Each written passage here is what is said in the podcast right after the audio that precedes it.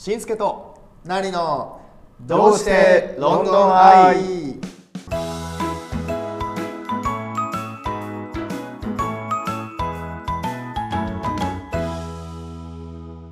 皆さんこんにちは伊藤しんすけです。金沢成明です。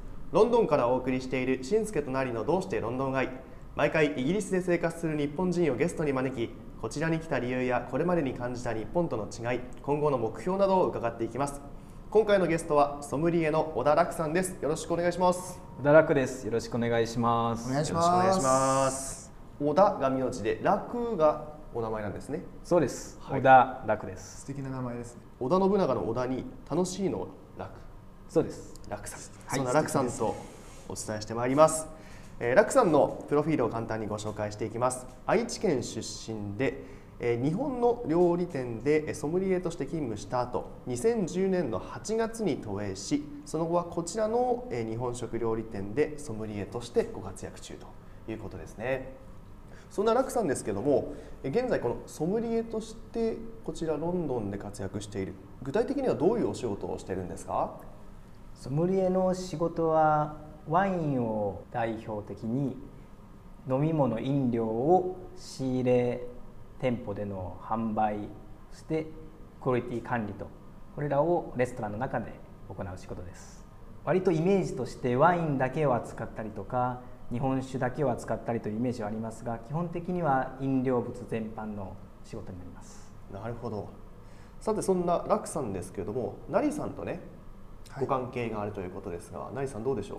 そうですね。その楽さんが勤めているまあ野心ですよねそうですね。野心レストランでもう何年前だろう。もう7年ぐらい前かな、それぐらいになりますね。その時にまあ僕の方で、まあ、デザインの仕事が来たんで、まあ、メニューのデザインだったりとか、まあ、そういった時に、まあ、楽さんがドリンクのメニューを担当されてたんでそれで知り合ったって感じですよね。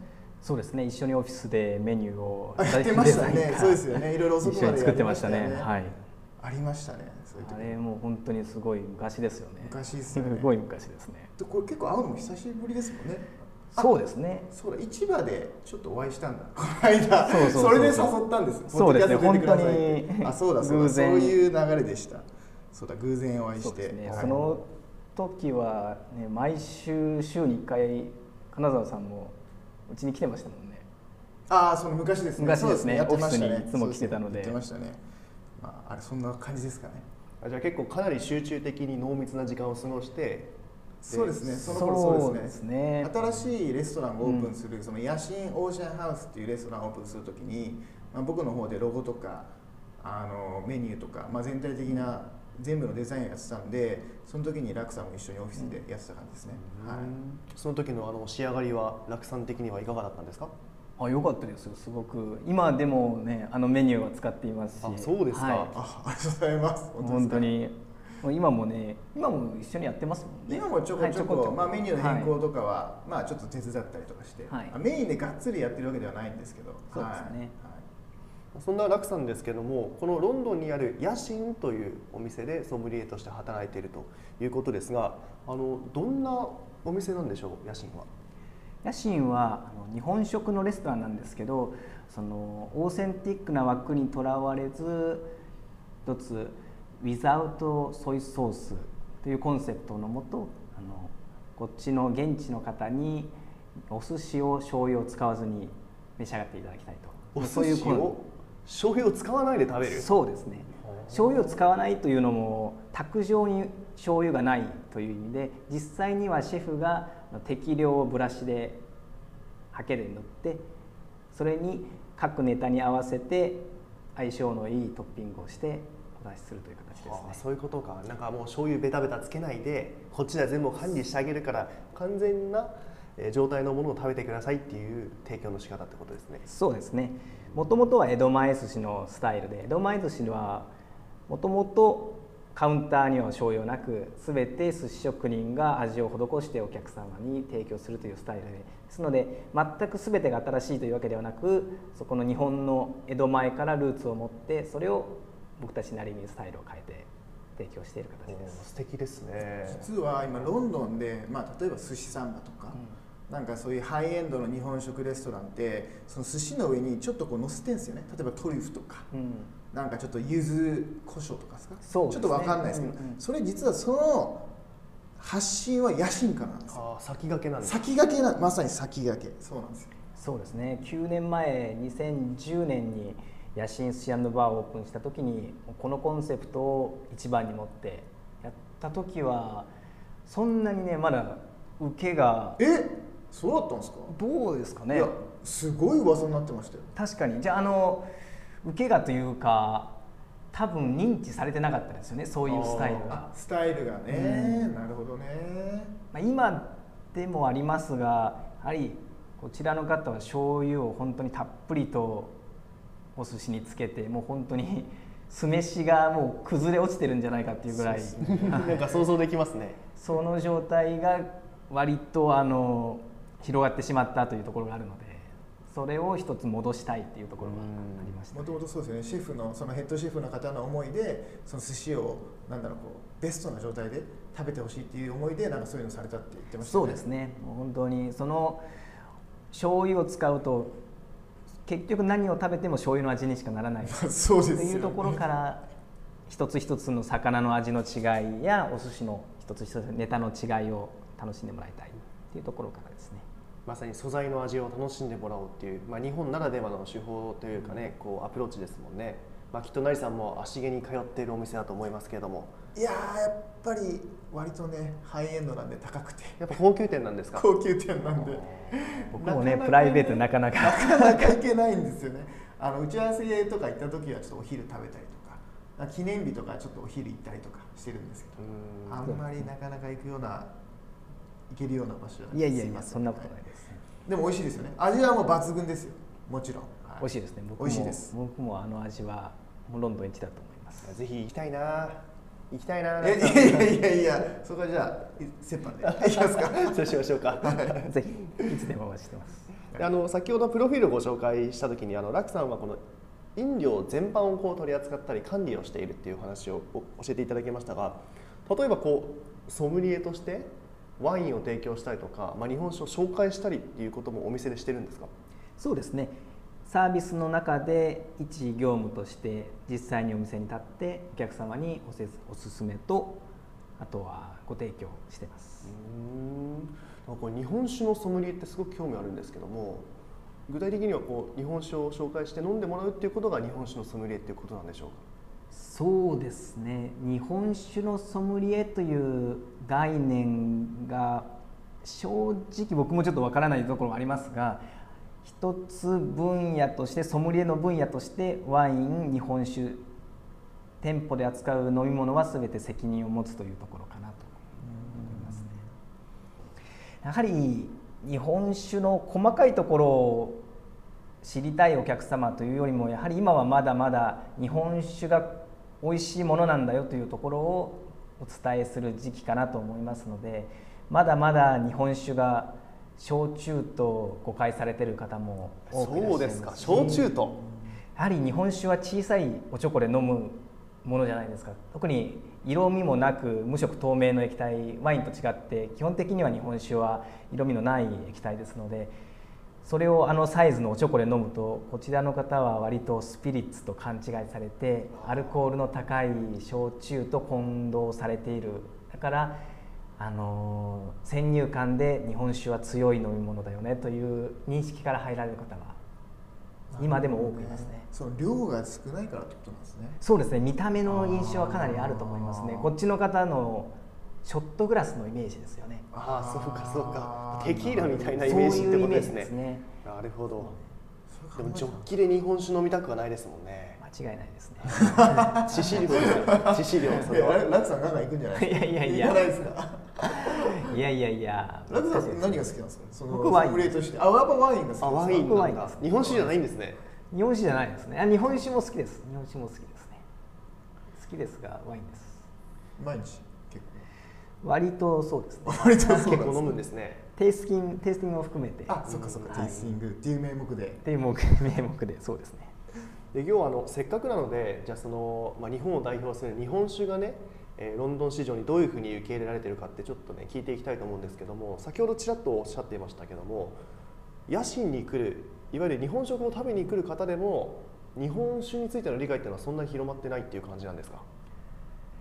そうですね日本酒に対する理解は僕たちが思うほど広まってはいないかなと思います。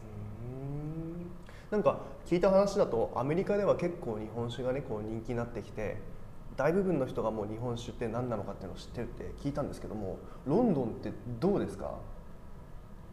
日本酒をお好きな方はすでに自分の好みなどは理解されている方もいらっしゃると思うんですけど一飲料物としてマーケットで理解されているという観点からはまだまだかなと。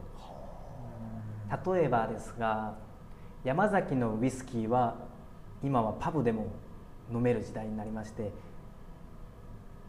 どの客層をどの世代の方も割とジャパニーズウイスキーに対する認知は高まっていると思うんですがまだまだ日本酒を飲む場所も少なく買える場所も少なくそういうところから考えると日本酒を知らないという方は非常に多いんじゃないのかなとは思います。うちにいらっしゃるお客様はもちろん和食を求めていらっしゃるのですでに日本酒とは何かもしくは自分のお好みのものもあるかもしれないんですがマーケット全体と考えた時にはまだまだやるべきことはいっぱいあるのかなとは思います。まあ、例えばウイスキーだったりとか、まあ、日本のビール例えばアサヒとかもねこうこっち来てますけどもまだこのロンドン市場に日本酒が広がっていない理由って例えば何なんでしょうね？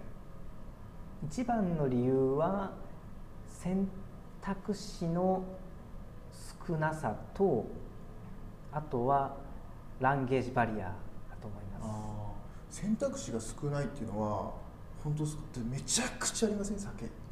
選択肢があの一般消費者から考えると例えばワインだとスパークリング白、赤甘口酒精強化。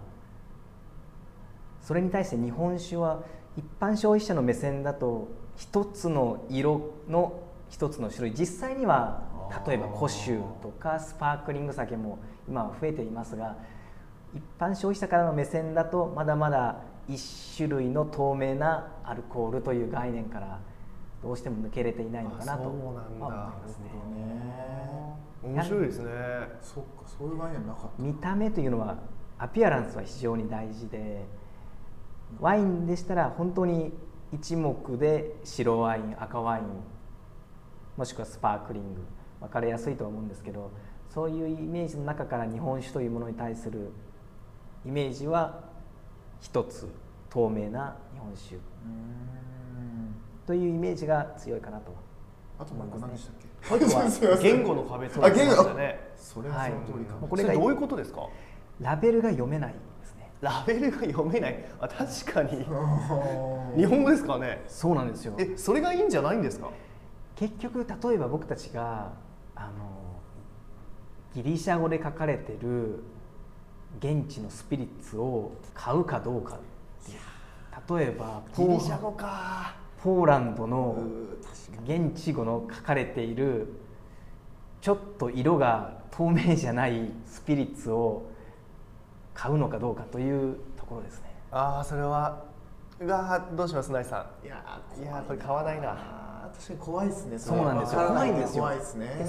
怖いんだ。怖いんですよねそれに怖いのに値段が高いのでなかなか生きづらいというところはあそうか。あいや僕たち日本人だからかっこいいよねってうん。なんかシンボルみたいでかっこいいよねって思うだけで確かに今の例言われたらそうですね。あまりに得体が知れないしどう読んでも読めないし。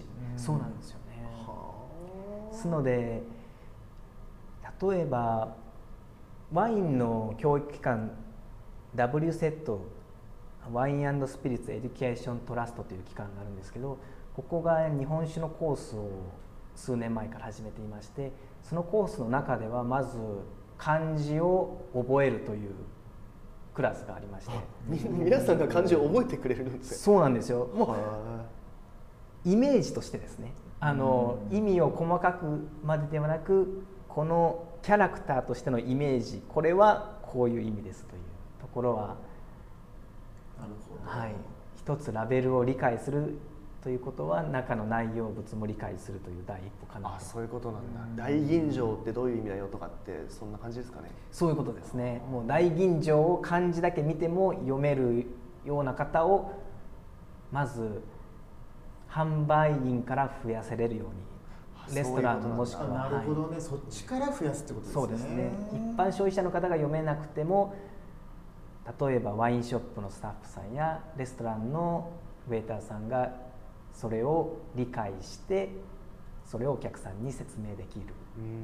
そこをまず増やそうという試みは一つ行われているかなと思います。いや今本当ハッとしましたね。こう腑に落ちたというか確かにギリシャ語とかポーランド語の書かれたラベルのお酒って飲まないなってなんか今すごい思っちゃいました僕は新しい切り口の目線でちょっと面白かったですね。やっぱそういう意見聞くのすごい新鮮で、僕ちょっと警鐘鳴らしていいですか？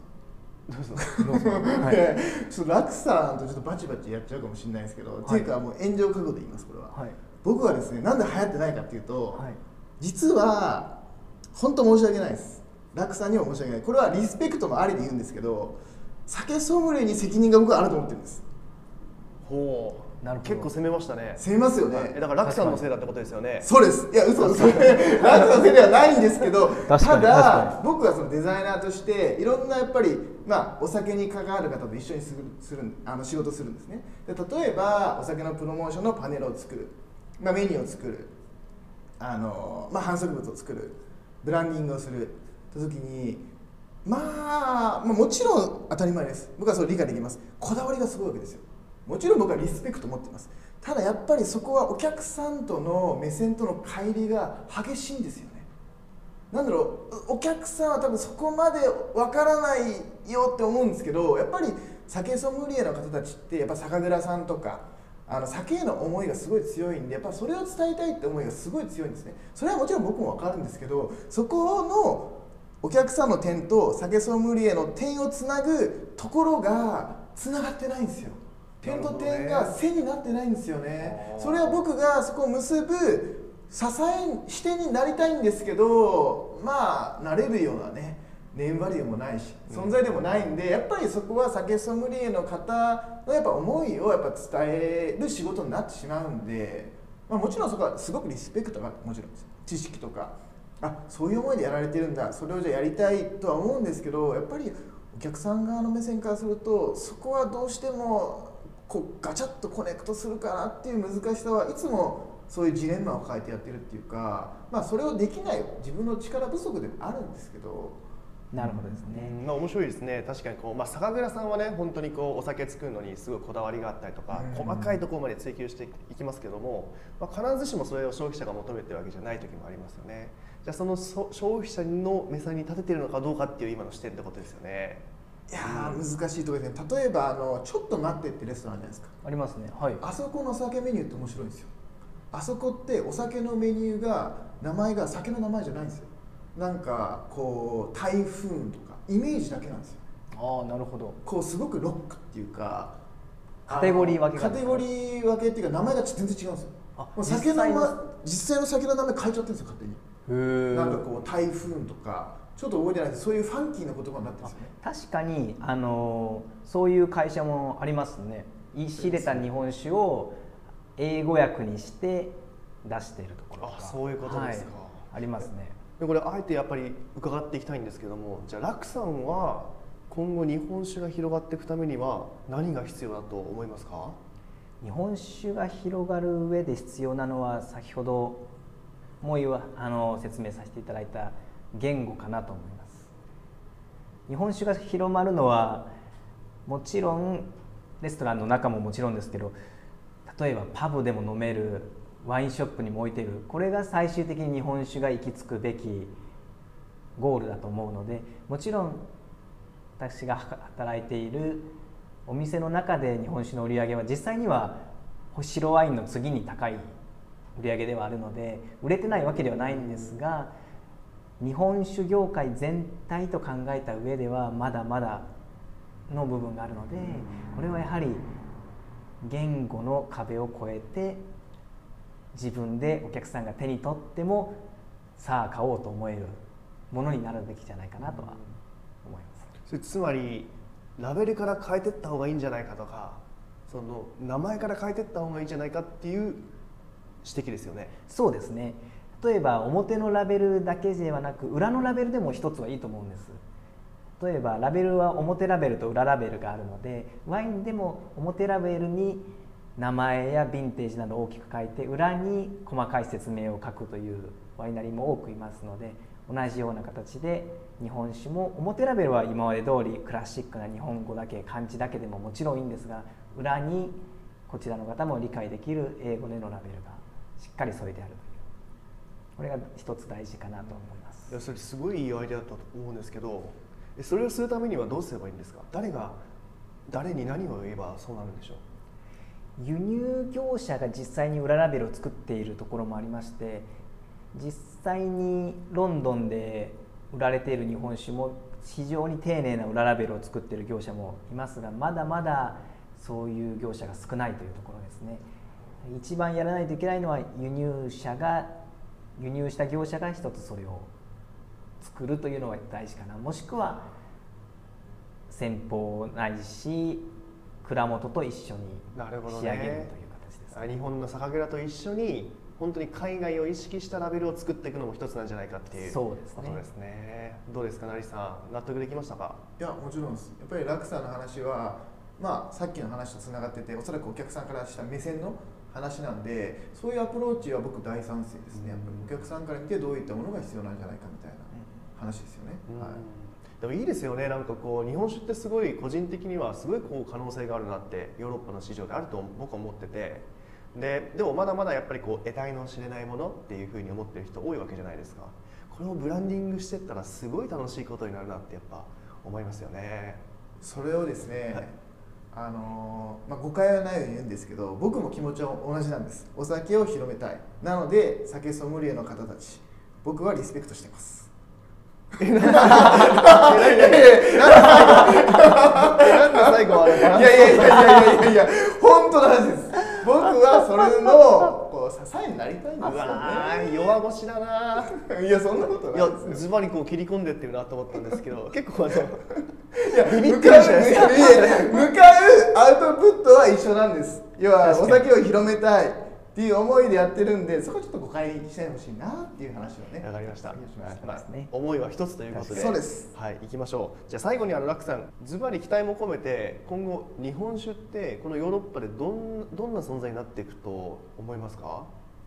日本酒はワインと同位置になれる存在だと思いますね食中酒として料理と合わせる飲み物としては日本酒の可能性は非常に高いのでワインと同じようにペアリングで多く使われたりとか、まあ、現に今も現地のフレンチレストランやあのモダンブリティッシュのレストランでペアリングの中に日本酒を取り入れるレストランも増えてきているのでそのようにワインのカテゴリーに食い込む一本であってほしいです。はい。今ね、はい期待を込めてはい。ソムリエの皆さんを応援していきましょう、成さはい。もうそれをね今後楽さんが引っ張っていくっていうことですよね。ん。はい。いや なんか調子よくなだんだん調子よくないやいやいやいやいや。